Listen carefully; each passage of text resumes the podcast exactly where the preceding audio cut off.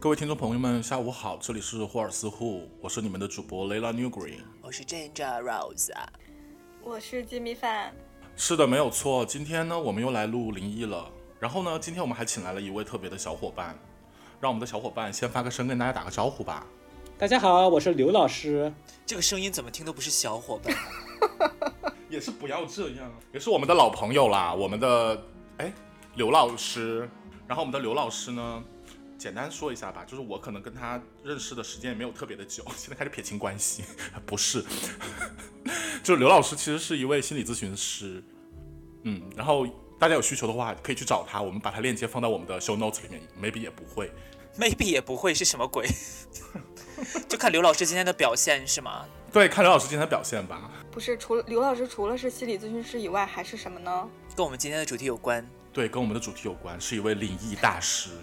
灵异大师是什么鬼？你能不能好好介绍一下我们的来宾？就是就是说说说，就是怎么说呢？江湖骗子不是？对不起，刘老师，对不起，在线道歉，我不是那个意思。就是他刘老师会动用一些他自己的一些技能去算算一些，给大家做一些占卜。嗯，对，具体的话，我们到节目的后半段，给就让刘老师细细的给我们来讲一个例子案例。对。然后呢，首先，我们应该就是先来几个灵异故事，Ginger 吧，Ginger，Ginger，你先来吧，你说句话吧，求求。为什么我刚刚我刚刚蕊的时候说我今天没有故事，你怎么就一下 Q 到我？你是要怎样？哎，不是你的故事，对不起，那我们就刘老师先来一下。但是我可以硬讲啊，没关系。也是不用硬讲。你都 Q 到我，我当然要讲啊，这是这是作为一个通告艺人的最基本的原则，哎。你也是有点勉强，那你先来一个好了。哎，我跟你讲，我刚好需要刘老师给我解答一下。我跟你讲，你知道昨天吗？就是 yesterday。我靠，我跟你讲，我昨天的旅程真的是极端的奇葩。就是我昨天中午出门的时候，就我昨天不是要上班嘛，然后那个上班时间大概是一点半到十点半这样。然后我因为中午要跟别人吃饭，所以我就还专门早出去了一点。然后我到我们附近的那个车站的时候，发现就是有人卧轨。What the hell？然后就在我们那一站。对，然后就在就在那一站呢，我就上了站台之后才发现，就那一站整个已经被那个就是警戒线围起来，然后整个电车就停掉了嘛。但但还好，因为他当时是在我的那个始发站，所以等于说那个始发站有很多条线路，就是出事的那条线路被封锁起来，但其他线路都还可以运行，所以我就我就坐了另外一条就是一样算是慢车的一个车，然后就立刻上了站台之后发现不对，然后就换，然后换慢车，然后就走了。我就觉得哇。就什么事都能让我遇上，因为就整个全线停车了，就还好我这一站有车，然后我就走了。然后我就说，真的是，就是因为你知道，呃，我们在日本的那条线呢，就是我搭的这一条线，其实是非常容易出现卧轨现象的一条线。原因呢有很多，因为它是，就因为你知道北京的地铁线不是为了防止有人就是跳车，它都有那个就是护栏嘛，或者是门安全门，对对。然后我们这条线是没有的。对这条线很长，而且它没有这个护栏，所以就其实很容易出现这种事情。而且而且他有很多人是属于那种报复性的自杀，就是他专门挑那种大家会出行的日子。所以我昨天不是刚好周六嘛，他要么是周六，要么有时候就是那种高峰期，然后他直接让电车就是停上个一个小时之类的，就是有这种报复性心理。啊，他等一下，我有问题，他没有死是吧？有啊，当然有。哦哦，有去世。他他就是说，他就是说我死也要拉着一些，也不也不会让你们好过这种感觉。我那天才听说，好像日本这种事件，就是他如果卧轨了之后，呃，那个电车公司是要向你的家人索赔一大笔钱的。啊？那家人还要替他支付这笔费用吗？对。啊？那他不就是害了他家人吗？对。哎，可是就是我还有一个问题，就是上次咱们好像讨论过，是不是在东京，就是这种事情发生的特别常见啊？对，就因为就我就跟你说，就是我那条线呢就很常见。然后关于这个线，我等一下也要讲一下，就是有一个都市传说。然后我就先说我昨天的事情嘛，就是我不是就是出门的时候就遇上这个事儿，然后我就说真的是好烦。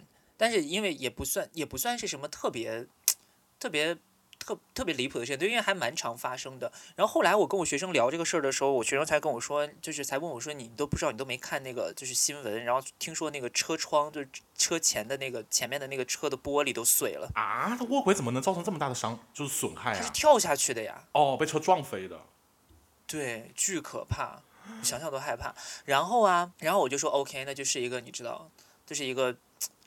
unlucky morning，不是 morning noon 之类的，然后我就去上班，上班一整天，然后到十点半，然后我还拖了一会儿到十一点，就是陪着我的几个同学去中超逛了一下，又来中考一下大家中超是什么？中国联赛，不是中国超市。那德甲是什么？我当然知道是中超，我们不是讲过吗？前几期节目都给我拿回去听，听众朋友们。然后我就说 OK，那就是一个 bad day。然后我就去完中超就差不多十一点了嘛，然后我就去那个车站，结果又有人卧轨。同一个车站吗？但是就他他，因为我上班的那个车站，他不是要转到，就是我要转一趟车到我要回家的那条线上嘛。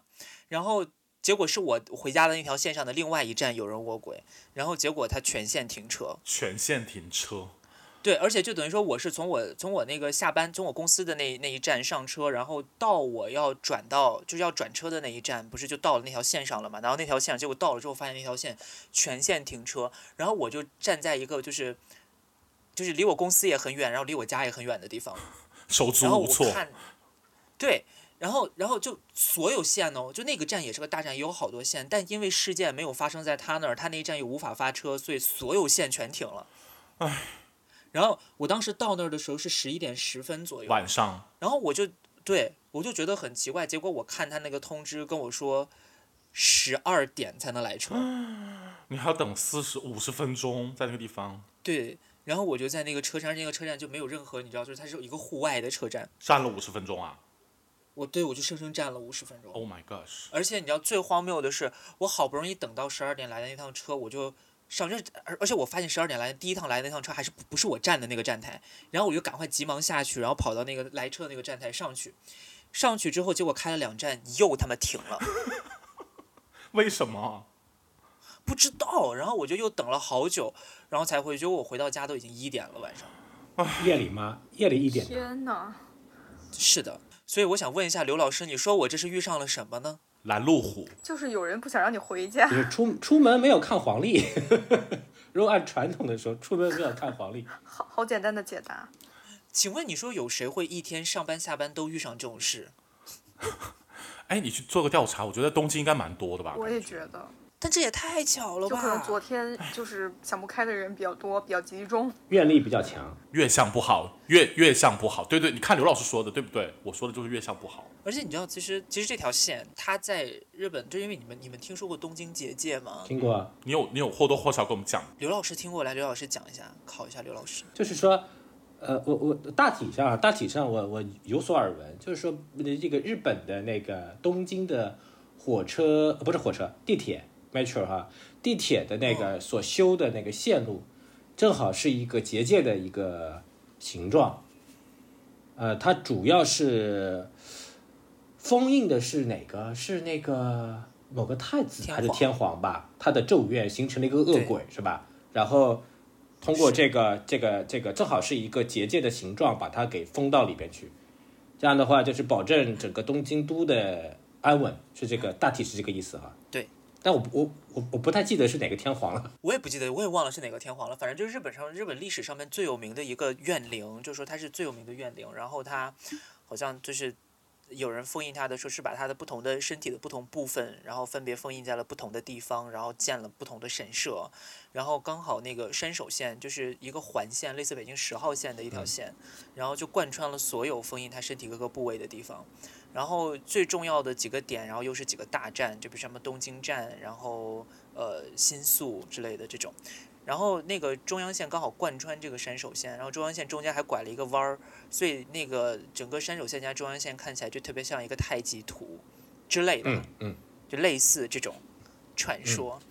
但是我我我是没有在信这件事啦，我是不知道你们有没有在信，反正我是没有在信，因为因为其实从城市建建筑上面，就城城市规划上来说，你想啊，就如果以前是一个宗教社会的话，那我要封印一些重要的东西，我肯定是要把它放在重要的地点封印，对不对？也不一定，也不一定。不一定吗？就是就是你想。你想啊，以前如果是宗教社会的话，那它比较灵验或者比较有威望的庙宇附近，肯定是人住的也比较多的地方呀，它比较容易形成一个社会，对不对？对，啊，那对，是从这个角度来讲是这样，就是说它要封印，他肯定是要呃用一个比如神社或者是用庙宇啊，这种方式去去做。对，所以他如果建了一个庙的话，那庙附近会聚集人，这是一个很正常的事情。然后历史积累，庙附近聚集人，然后到现在搭建东京都地铁的时候，那这些地方它自然就会成为重要的人流来往的地方地点啊，对吧？它既然必然要建站呢，把它们串起来不是理所应当的事情吗？是，这是一种解释方法了。但是那个呃，流行于八十年代，不止不止哈，七十年代港台风水。嗯，流行于七十年代以来到现在的港台风水，这个是它有一个讲法，是想什么呢？就是说这个封印的地方，或者是有一些煞气的地方呢，它修这个地铁，它有一个或者是修一个修一个公共设施，它有一个好处是什么呢？它可以用这个人的人流与，所谓的人气嘛，去通过这个方式去加加固它的封印，啊，有这个。有这种说法，有这种说法，呃，就像什么呢？就像是这个中国大陆的很多的这个学校都建很多的那个新校区都建的在郊外一些什么什么的那些地方，啊，就有这个说法。这真的假的？每次我们就是一有什么事情，然后听到什么灵异的故事，就说，哎，这个学校是建在坟地上的。对对对，是因为它这个里边有现实的考虑，因为那个地便宜嘛，郊区嘛，地便宜一些。然后郊区呢，你你也你也很可能会遇到一些，比如说乱坟岗啊，像这样的地方。那那在这上边建，肯定就要推一些推一些坟啊什么的，推一些古古一些一些一些人家不要的这些呃乱埋死人的地方，那地就会便宜一些。第二个呢，如果从命理的角度来说的话呢，学校的孩子确确实实是阳气比较重的，所以在这个这些这些便宜的地方修学校。呃，确确实实有这个，只不过从传统的阴阳学来讲的话，这是有它的意义的。当然，你要说是不是当时啊，有关部门是不是当时就 就这么做的？但是这个不好说哈，这咱不能过于揣测啊，只能是从这个现象，嗯，从这个现象来看而已啊，可能有这个巧合。哎，我不知道你们听没听说过一个，就是北京到廊坊。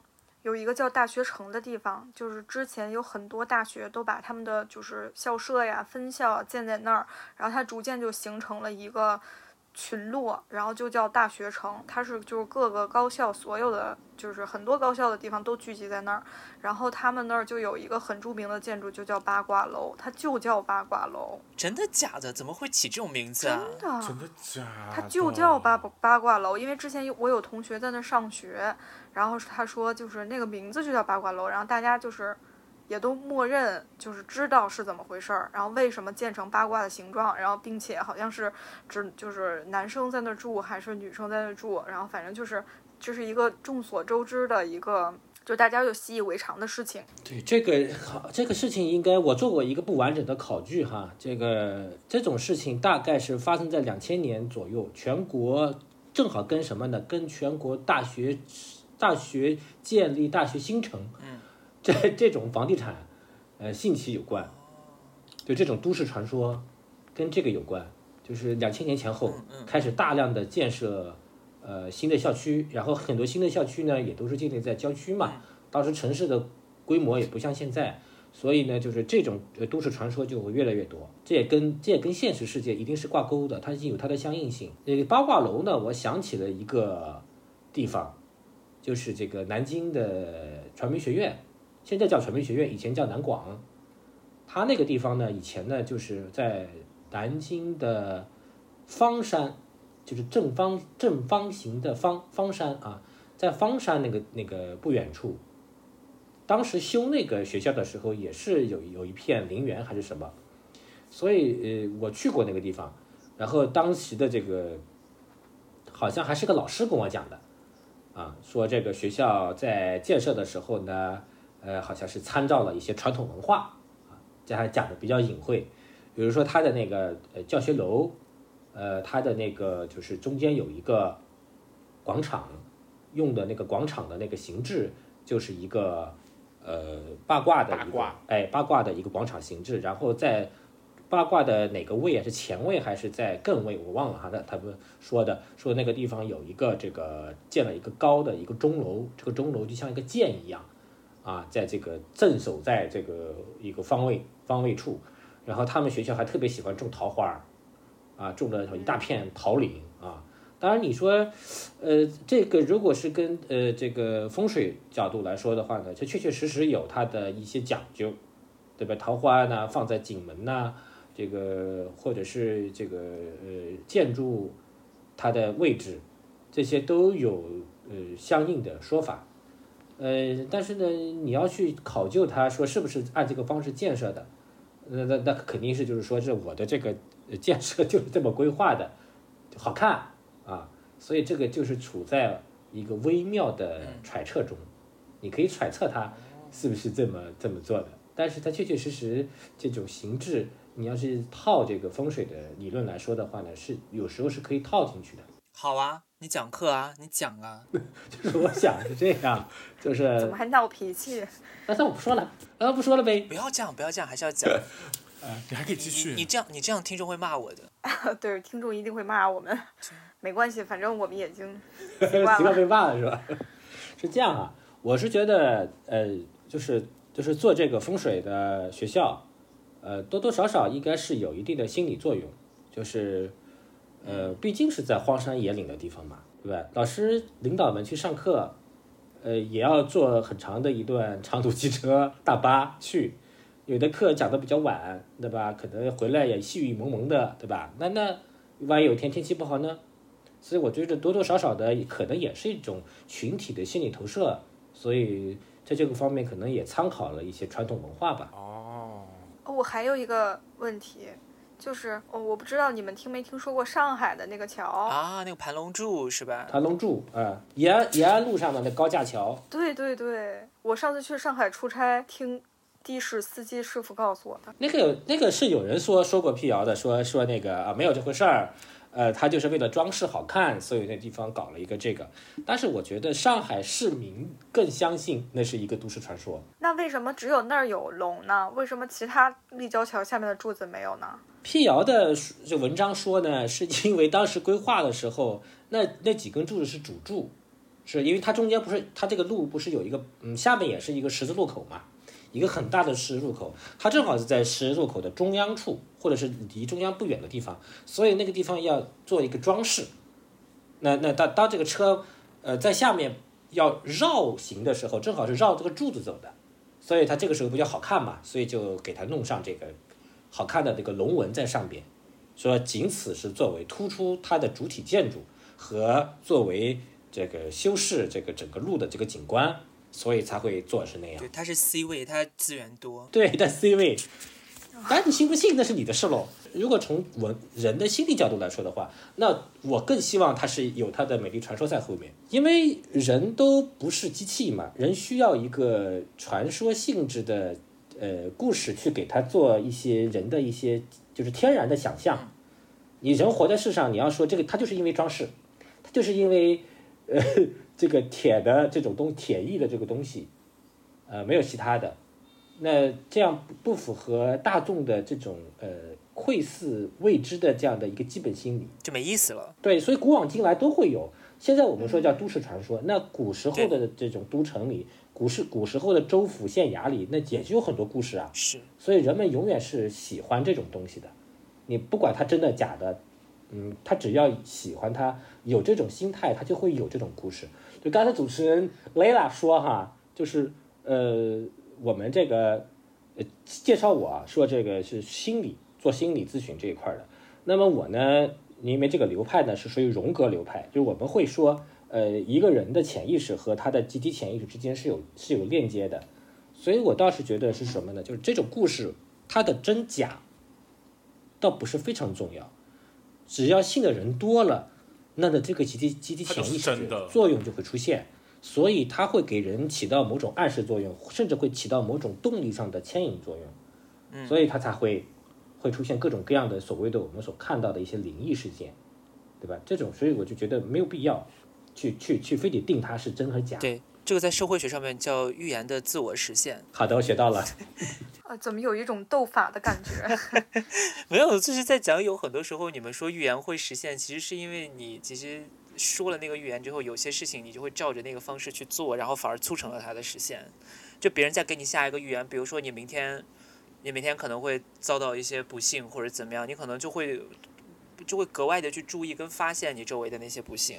呃，这个也是一个心理学的什么研究吧？之前我也看过一篇文章，说如果你是一个孕妇，那么你在街上可能会看到很多孕妇。啊，对对对，类似。嗯，嗯，类似那个幸存者效应嘛，类似幸存者效应，就是我只看我想看的。那我是一个哀怨的人，我走在路上看到到处都是哀怨的人。请问哀怨的人长什么样？这个哀怨不好定义吧？对，脸上写着哀怨两个字。之类的，对，哎，你可以给我形容一下你最近看到的一个哀怨的人长什么样吗？最近不哀怨呢。哎，那那你最近看到的人都长什么样啊？最近看到的人都长得就是绿色的皮肤，愁眉苦脸，然后也不怎么爱讲话么。那不是哀怨吗？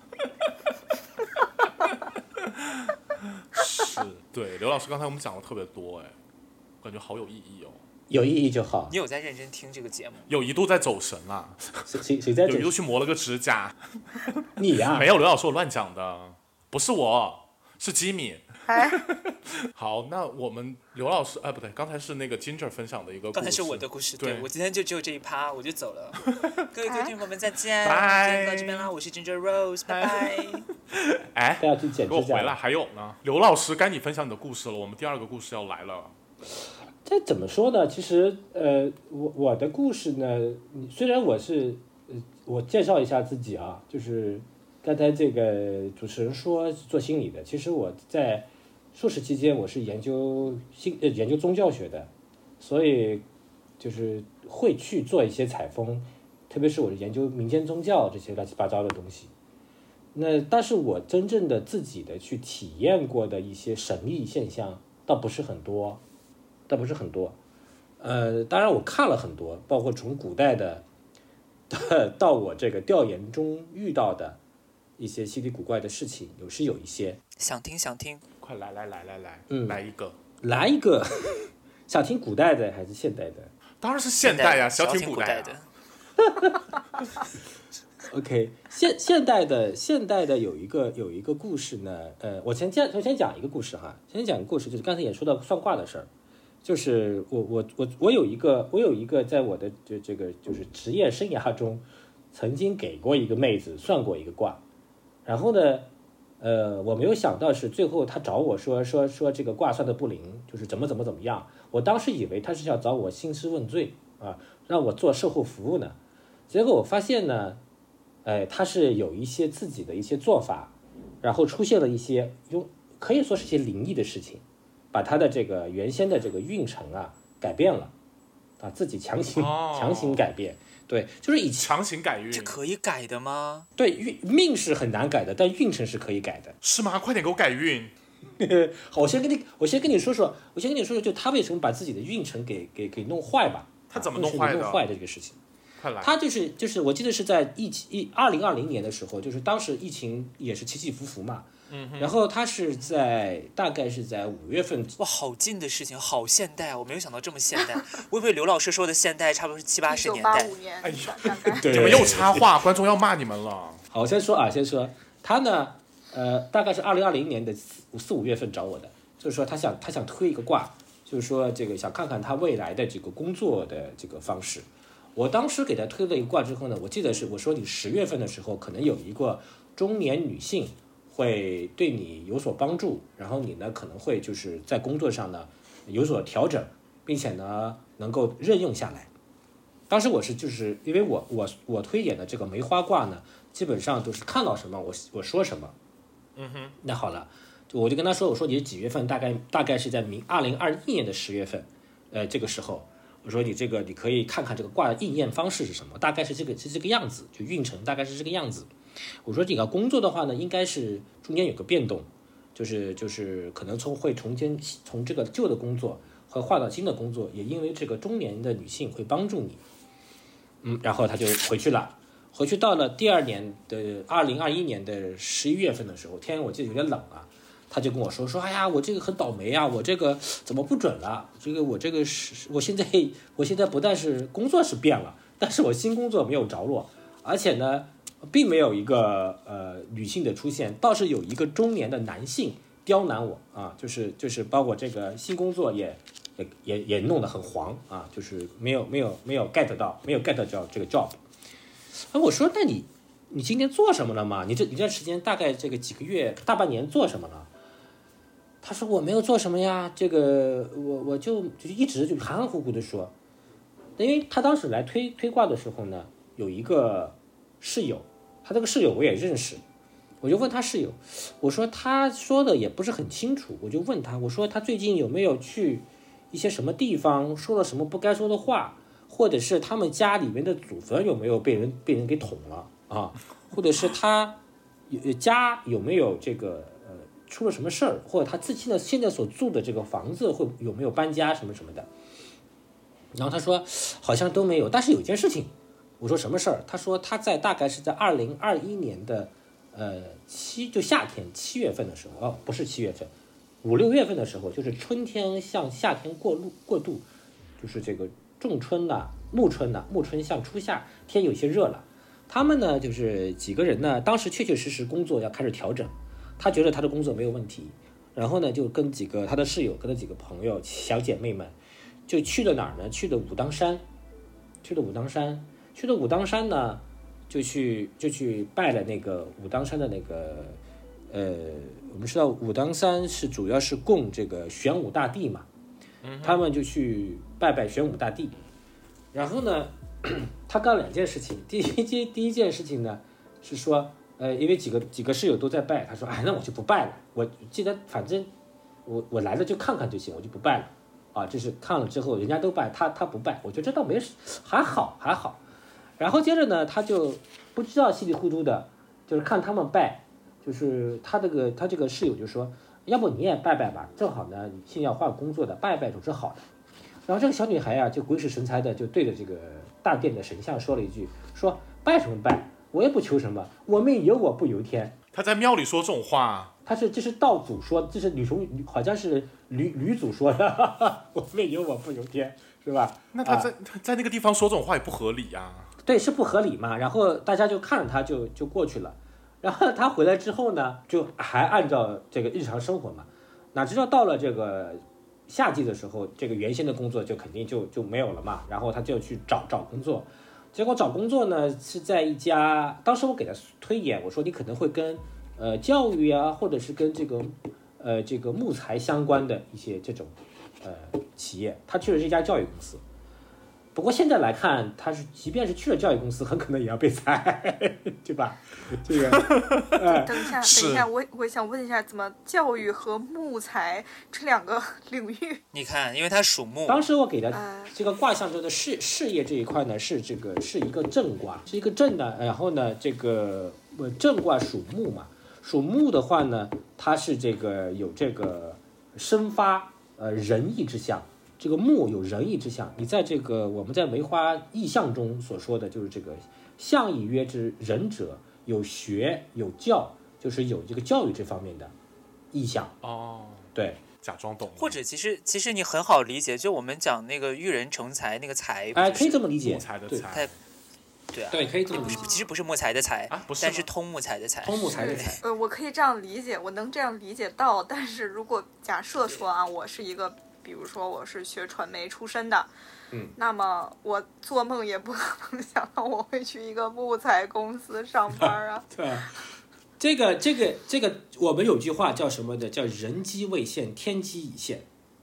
就是说，你可能很多不理解的事情，人道的机会你还没有出现，但是在卦象中的天机已经出现了。哦，我知道了。那这个故事就是告诉我们，以后在 BOSS 直聘上投简历的时候，不要按照自己的专业投，就是要按五行投是吗？对。然后比如说 农林牧副渔，咱们都给覆盖上。搜木，不是要要根据你那个那个那个当，如果是从紫薇来看的话，要看你当时的宫位。我的宫位大概是在领导的左边啊。是我知道他宫位在哪，哎但是。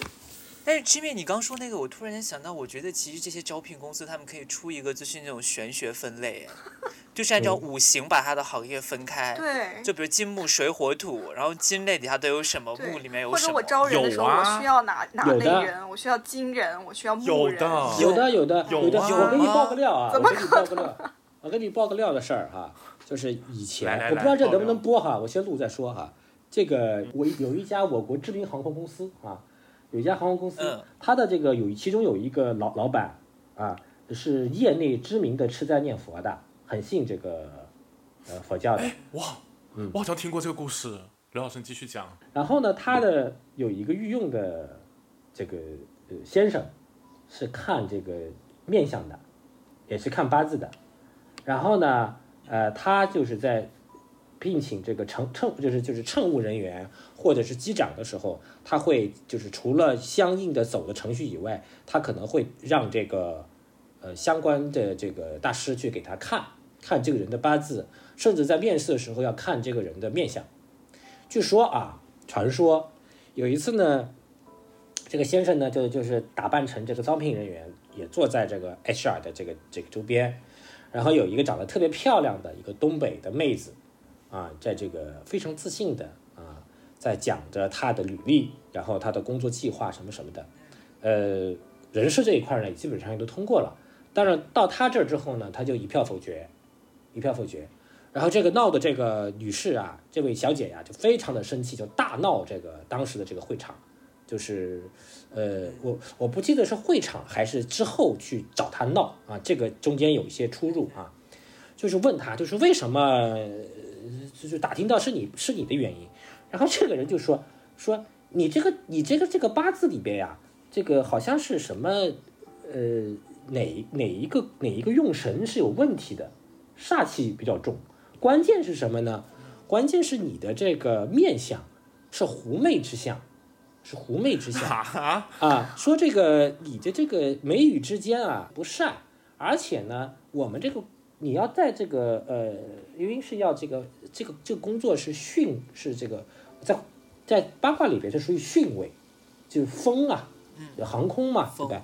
那再说你的这个命中啊，这个叫什么？是精气过重，是个对金过重啊，啊，对金过重，又加上你的面相，说你这个人是很克，就你要是跟你一个基础的话，你会很克这个工作，而且呢，你你有狐媚之相，又有对金，那么你就是口舌，你肯定以后会这个招惹很多是非，那么这不利于这个就我们这种，呃，我这个公司还是安全第一嘛，那那那你这个对对对对，命理和你的这个面相是不适合做这个工作的，反正有他的理论嘛。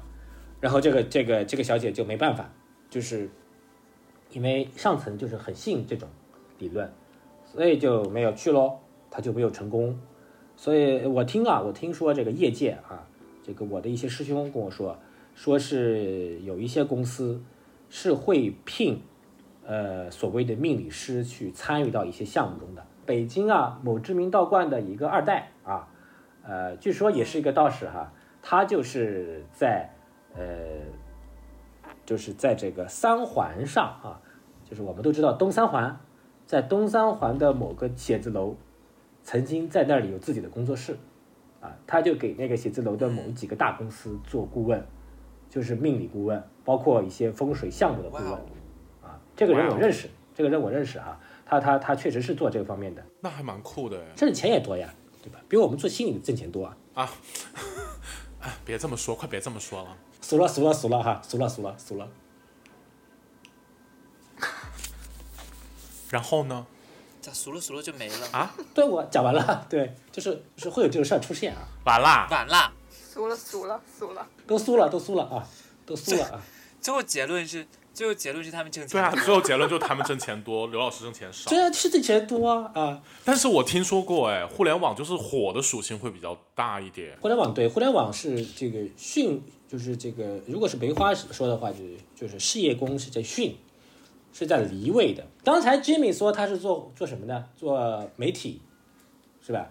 那媒体在哪？在离离位、离宫位，就是那个离火位，是用火的这个形式来表示传媒、出版这一块儿的。啊，但不是出版，出版是是是那个是巽位，是正木，巽木或是正木，主要是正木。但是印刷，印刷是离位，是跟火有关，所以它每个职业是有跟它的卦象有相应性。谢谢老师，那一会儿一会儿还要算卦呢谢谢老。师，一会儿给我们看一下我们是什么我是我是火命，好的，我很贵的，这会儿来跟我们说很贵了。啊？俗了俗了，俗了。俗了，俗了，俗了，俗了，俗了，俗了啊，俗了。哎，刘老师，刘老师，刘老师，我有问题，哎，哎我是狐媚之相吗？大家说呢？我很想当狐媚之你。是你是你是是狐狸狐狸精，你就是狐狸精徐志奇，你这个狐狸。Ginger Rose，你这个狐狸精。藏狐，藏狐是远亲了，咱是远亲。我们主要说的还是红狐啊，或者是白狐。洪湖水浪打浪。啊，我说到这儿，我想到，想到今年夏天还是是还是什么时候，地震，日本地震把一个什么石头给给震开了，是吧？杀生石，啊，杀生石，它不就是搭基金志有给我们讲过，讲过啊？对，他封的是玉藻前还。在他的有台里面也讲过。妲己是吧？妲己呃，有有这有这么个说法，但是后来有人说他其实就是把就是中国、印度还有日本的这种狐妖传说串在一起的一个版本。但这个也不是说就是有有人把它编起来的，但原本日本的故事里面没有讲到这一块儿。对，就像刘老师刚才说的，这些就是民间的这些传说，其实它是有一定的，就是你知道，就是连接就。其实我们之前在《解药小姐》里面讲这个，就是杀生石跟解药，就是跟那个玉藻前还有妲己的时候，我们最后也是想说，就是我们希望它是真的。对啊，真的多好，对，中日两国文化源远流长。就那个杀生石被震裂之后，里面还刚好就是有一个特别像狐狸的一个影，就是一个白色的部分，是狐狸的形状，哎，那那这么一说的话，就说明集体潜意识还是挺挺强大的。对，改变了物质世界。那那这么说的话，未来可能有什么狐媚降生又要打击转世了。哈，对啊，我可能被附身了吧？我要么说，我怎么觉得最近一段时间总觉得很奇怪，那可能就是 Ginger 吧？不然你的身体够他用吗？可能不够哎。你喜欢吃鸡吗？我现在吃素了，不好意思。那不行了，那不行了，那不行啊，那法律减了。啊，狐狸要吃鸡，这什么逻辑啊？谁说的狐狸一定要吃鸡啊？狐狸也可以吃鸭呀。那刘老师，你觉得我们三个人的面相谁的比较就是好？哎，不是说谁的比较好，你可以分析分析一下各自的面相，你也都见过我们的。要比吗？现在 你不能让刘老师得罪人呐、这个我面相我我按变的我我要我要说的是，我记忆好像出现了一些模糊啊，这个是要当面看。哎，这会儿这会儿模这会儿模糊了是吧？来，我现在给刘老师发一张自拍。我也现在就发我，们现在分别给刘老师发一张。我们打开摄像头不就知道了吗？我跟你说，你肯定给刘老师发的是范冰冰之啊。那这是狐媚之相。你怎么知道？我准备，我我刚才正在找，我正在找徐志奇。那我看到我就说啊，妲己。来，我们开一下摄像头，让刘老师给我们看一下面相。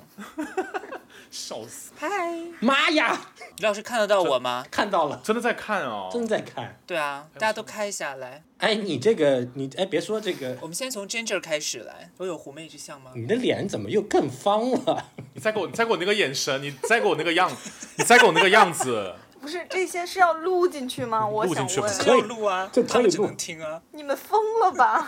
听众朋友们，我们的节目现在已经失控了。刘老师，我有狐媚之相吗？我美人尖，哎，你别说，你天庭还挺饱满的，好好学习啊！不要想狐媚之相了，你这个就是你你刚才给我看到那那那就是狐媚之相呢，呃，谈不上，但是呢你，说谁？是我吗？Ginger 吗？啊不是 Ginger，不是 Ginger，不是 Ginger 啊，是 Layla 吗？，对，是你是你是你，对。是，我，好吧，是 Layla 是 Layla 谈不上很正是常、啊。Layla，但是 但是但是 Layla 的这个天庭很饱满，所以我就说他，我说你好好学习嘛，不要浪费这个天资嘛，你看，我就让你好好学习，说你倍儿楼大。哦，就倍儿倍儿楼大，我还有美前不了后人尖呢不了。对吧？挺大的。楼。哎，你们在真的就是接受委托人咨询的时候，就说啊，这位客官，你奔儿楼比较大。你先给我解释一下班楼什么意思？很多听众朋友听不懂倍。儿楼，额头嘛，天就是就是额头吧用。术语说就是你的天庭饱满嘛。哦，所以说我就要好好学习，就可以天天向上了。对，是的呢。我呢，我呢，刘老师，没来的还有部分够了。，那你呢是这样，就是就是狐媚嘛，对于我们商榷啊，狐媚还要商榷一下。商榷是什么东西？好，了，你不用说了。什么意思？什么意思？对，商榷之相是什么意思？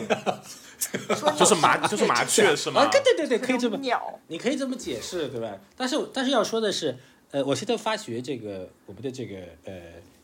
什么 Ginger 哈，就妈呀，这个拗口，gen 你这个英文名怎么起的这样？我记得以前英文名不是这个吧？这是我们的电台的名字。你 可以叫我姜玫瑰，好吧，可以叫我姜玫瑰好瑰。好好，我记得，我记得，我呃，我记得你以前给我的印象还没有那么的财库丰盈，我现在觉得你的现在这个面向的财库越来越丰盈了啊！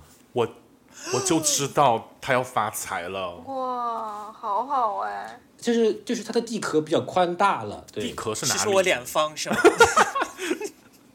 所以说你看那会儿，那会儿那会儿我们就叫你方婷，是不是好会？说话，刘老师。方婷是吧？我现在不开心了，我本来还蛮开那心。方婷挺好的呀，方婷不就不就投投资嘛，对吧？以后会很有钱的。就藏狐嘛，藏狐不就方脸吗？对也是狐吧也是狐啦对。呀，你都有钱了，你有什么不开心的？对啊，对，就是东东京第一少有有什么不好吗？你能把银座都买下来耶，就这样吧，就这样吧。东京第一富婆，我不想听，我不想聊了。对不起，对不起。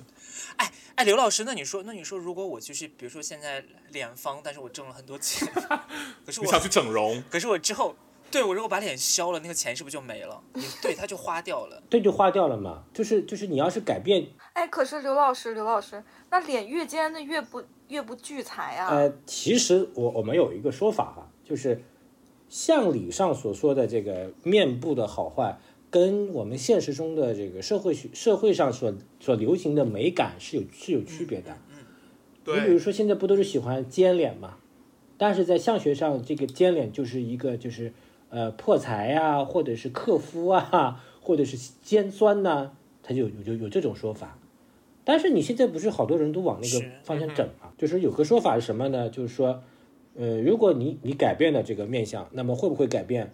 那会会有会有影响，会有影响改变。但是呢，它是有一个周期的问题，就是说，如果你的命，就是你的面相是跟你的命理是有相联系的啊，是跟你的四柱或者跟你的这个呃，如果通过四柱也是能看出来，通过你的紫微也是能看过宫宫相的。那么就是你的面相是你的命数命理的一个投射，一个化险。那么你改了之后呢，但是呢，你的命理这个这一块其实是没有改的，所以在一定周期之后，你的这个面相还会往你原先的那个方向去发展。啊，就白整了的意思吗？哦，那那就等于说，那就等于说，比如说现在我的方是因为骨头，然后在这边，然后让脸方，然后把骨头削掉之后，过一段时间就这边可能就会长出脂肪。对，这就是类似的情况，就是它还会往那个方向去走。天呐，那还不如不削呢。对呀，你别削了哎，老师，那我想问，就是我可以把我的脸整方吗？为了也是大可为不必啊，但是大可不必啊。我还有故事没讲呢，对对对，还有哦，对，还有吉米的故事，吉米，来，快吉米讲一下，嗯来，吉米讲。就是我前里我前几天听到的就是一个故事，是我朋友讲给我的，嗯，不是特别可怕啊，但是我觉得就是可以分享给大家。就是他说，呃，他小的时候在他姥姥家玩儿，然后呢，就是他姥姥家有一间房间是。呃，长时间不住人的，然后一直也就关着门不让他们进，然后他和他弟弟就特别好奇，就是趁家里人不在就跑到那个房间里去玩儿，然后打开门之后就是那种很普通的陈设，就是一个卧室，但是就是家具上积了很多灰，然后他们就进去看的时候呢，我我朋友说他就是从窗户看到了一个女的在盯着他，就窗户外面有一个女的在盯着他，然后他就特别害怕，对，他就看到一个女人的样子，就在窗户外面就看他们，然后而且他弟弟也看到了，就是给他就是两个小孩儿都吓坏了，因为他说他他当时还没有上小学，所以他弟弟应该更小，然然后他们就尖叫着跑到跑出去。然后就跟他妈说，结果他妈说，其实那个是他就是已经去世的小姨的房间。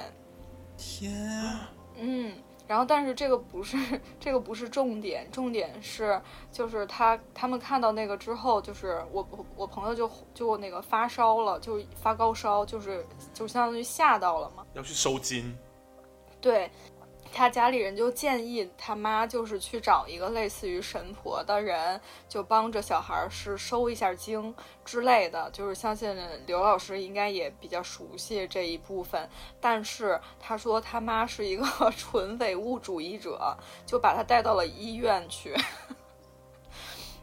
就是靠着呃纯纯的药物治疗，然后他就好了。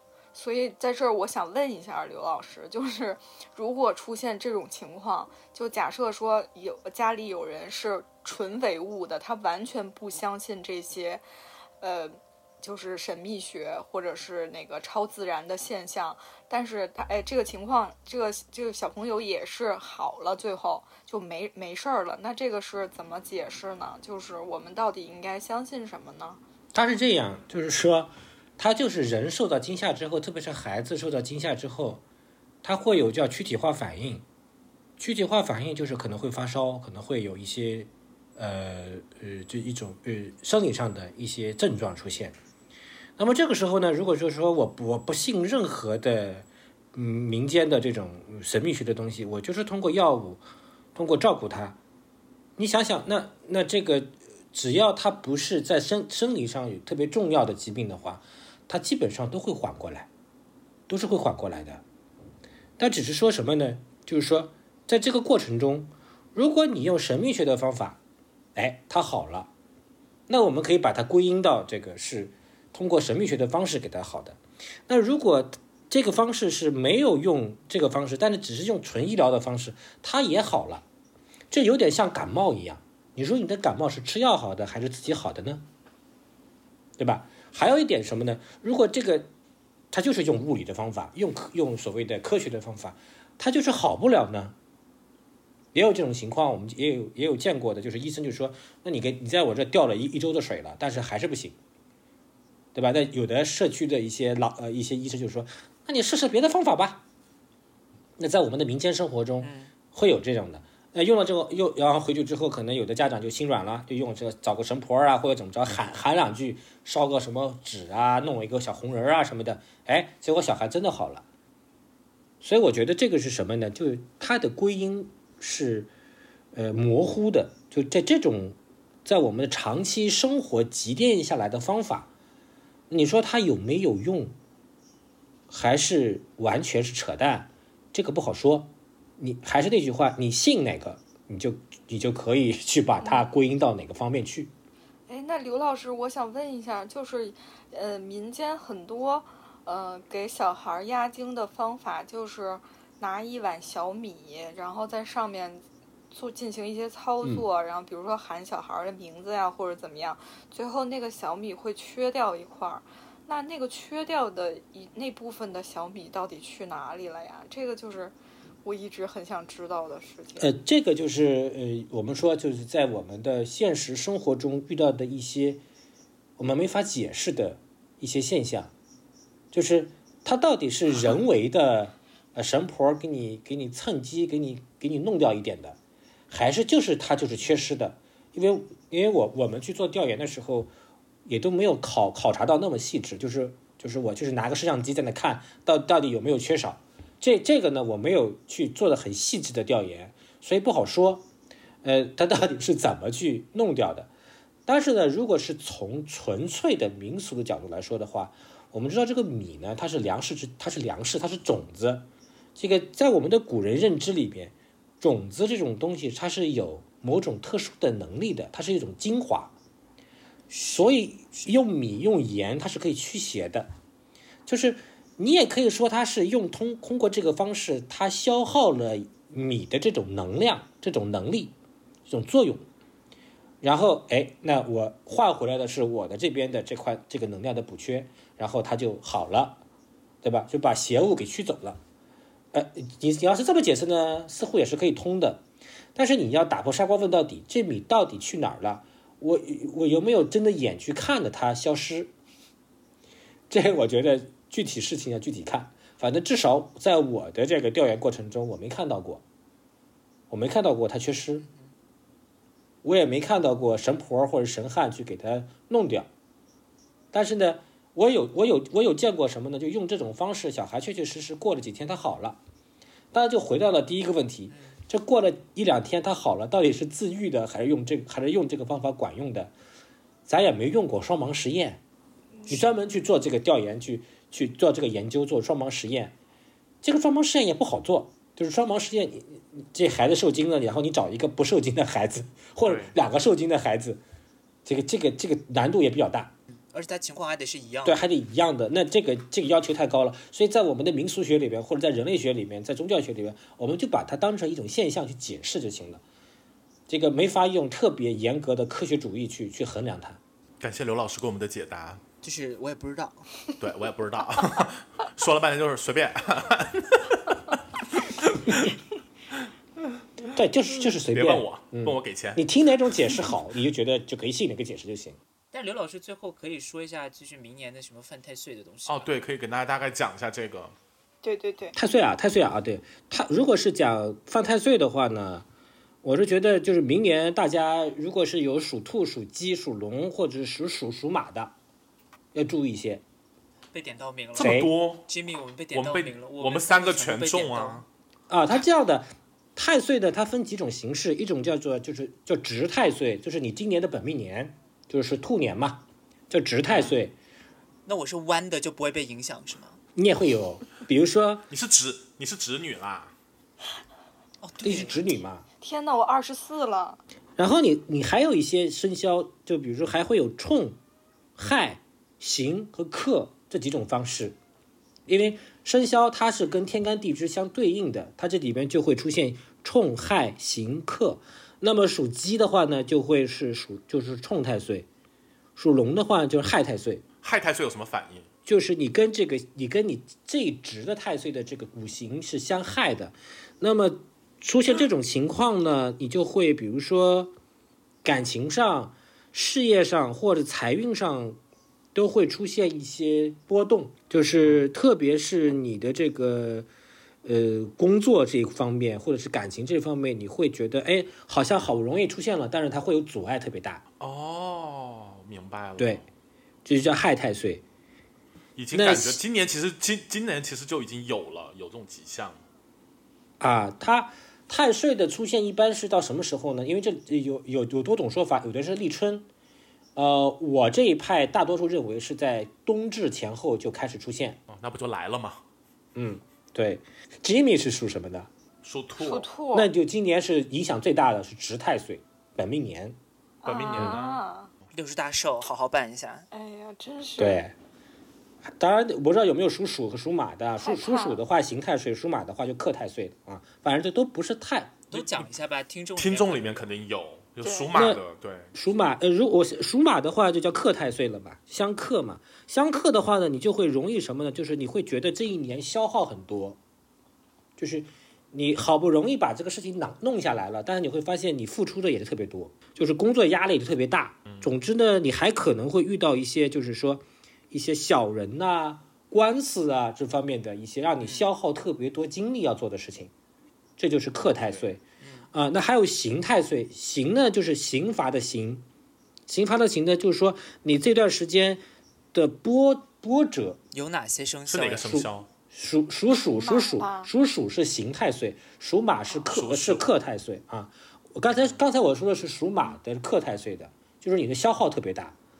那如果是属鼠的话，今年就是刑呃，明年就是刑太岁。刑太岁呢，就容易出现什么呢？事情的出现不并不是一帆风顺的，嗯，可能结果是你可以 OK，可以可以达到，它有点像克太岁，就是结果你可能会达到，它它比克太岁要好一些，就就是对你的影响要要轻一些，结果是可以达到，但是你中间要混会出一些岔子，会消耗你，会让你有一些要付出一些额外的事情，比如说有些你要多花钱才能把这个事情给它搞定，啊，还有呢就是说属鼠的今年烂桃花特别多，烂桃花特别多，啊，所以所以心，属鼠的朋友们要小心一下。对，柯基小心一下。哎，刚才你说值太岁是啥意思？值太岁就是说你今年这个属相正好是这个太岁所值班，每个太岁每一年要值一个要值一个星，有有这个天上的星宿来做这个太岁的本尊。那你今年属兔呢，你正好是这个太岁是值这个值这个今年的运势，那么你属兔，就是民间所说的本命年，就叫值太岁，你正好跟这个太岁相应。所以呢，所以呢，你今年就会整体不顺。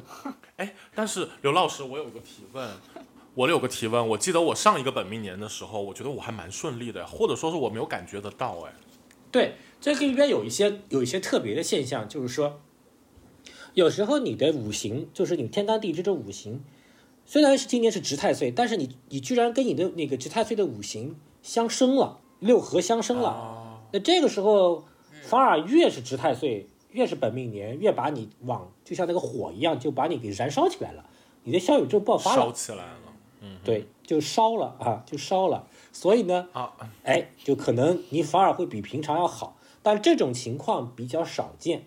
所以还是要因人而异啦，个人差是蛮大的。大家如果感兴趣想知道的话，可能还需要想批，大家还可能需要自己再仔细的去找人，或者找我们刘老师也可以。就是就是在民俗上，你是有个简单的办法，就是你去道观，去道观啊，我这里讲去道观啊，道教的，那么你就可以去呃拜一拜太岁啦，就是中国人嘛，实用主义嘛，给他一点这个这个礼敬啊，尊敬他，去拜一拜他，希望能够就少少一点这个不好。然后呢，这个嗯，你呢最好如果是如果是再再再封建迷信一点的的话，你可以求一个符啊什么的哈、把这个什么叫嗯执心的符啊，或者是百百解符啊，把它给放到自己的钱包里，或者是贴身的衣物中，这样呢也可以去解一解，可以可以请一个放到自己的钱包里。这些呢，大家都可以去道观里面请得到的，对吧？对，比如说北京的白云观，知名道观啊，我要说吗？说呀，白云观呢，我都讲知名道了啊。我们要去摸石猴。呃，就是白云观嘛。对对，就是摸石猴的那道观，他每他今年应该每一年他都会有。有石猴，有石猴。对，好啦，那我们今天这期节目就这样啦，谢谢刘老师。先这样吧，好不好？就谢谢我们霍尔斯互詹维忠。谢谢霍尔斯户的张维忠。如果有需要的话，大家可以去就是留言告诉我们，我们可以私信你刘老师的一些联系方式，然后私下跟他做一些咨询。好的，我们今天的那个关键词就是詹维忠。对，好不好张维忠。刘老师来上节目，然后关键词跟他无关，好可怜。节目好过分。哦，我们节目就是这样。对我们节目就是这样对。大家好，我是霍尔斯户唐立奇。我我随便吧，就我还是雷拉 New Green。我是 Jimmy 范。OK，那今天节目等一下，你们你们都 没有结束语就这样 ending 哦。对啊，就突然 ending 在这里。让刘老师跟大啊跟大家说一下吧。我无话可说了吧？就大家在明年里都能够顺遂吧，大家都活得不容易，对吧？哦，真好啊！谢谢刘老师。这 么这么，真的，谢谢刘老师来上我们的节目。那好，我是 Leila Newgreen，我是 Ginger Rose，我是 Jennifer，拜拜。